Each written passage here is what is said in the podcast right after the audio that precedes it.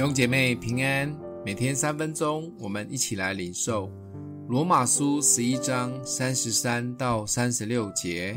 深哉，神丰富的智慧和知识，他的判断何其难测，他的踪迹何其难寻。谁知道主的心？谁做过他的谋士呢？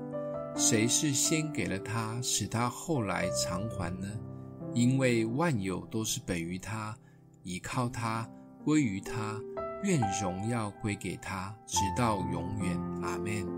保罗虽然一路被以色列人追赶、逼迫，甚至陷害，但他在这里却依然抱着爱心与怜悯，也选择相信神。他知道以色列人是神最起初的选民。虽然他们一直不接受及承认耶稣基督及真理，但神从来没有放弃他们，也知道他们的硬心不信都是暂时的。有一天，当外邦数目填满，以色列全家就要得救。当然，决定权都在主的手中。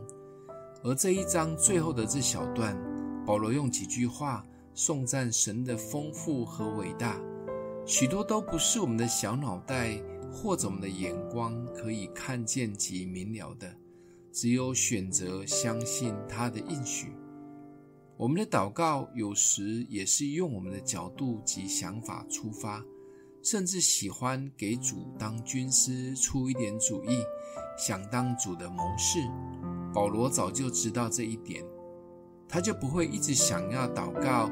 求主挪去或对付这一群硬心迫害他的以色列人。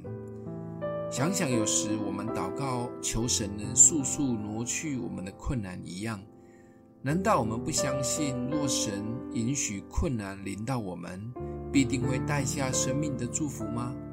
我也听过一些奇怪的教导。当我们选择为另一半祷告时，可以把所想要的条件全部列出来。例如，什么身高一百七十五公分，个性单纯幽默，稳定收入啊，巴拉巴拉的条件，来向神祷告。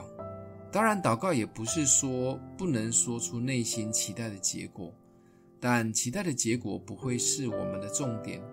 能回应神的心意的祷告才是我们的重点。这就是为什么我们需要更多的认识神，知道他的心意。在他的心意当中祷告，让他当我们的军师。想一想，最近有没有什么祷告需要做一些调整来回应他的心意的呢？我们一起来祷告：阿们的父，你的智慧何其广大难测，求主赐给我们属天的智慧，让我们每一次的祷告可以全然贴近你的心。谢谢主，奉耶稣基督的名祷告，祝福你哦。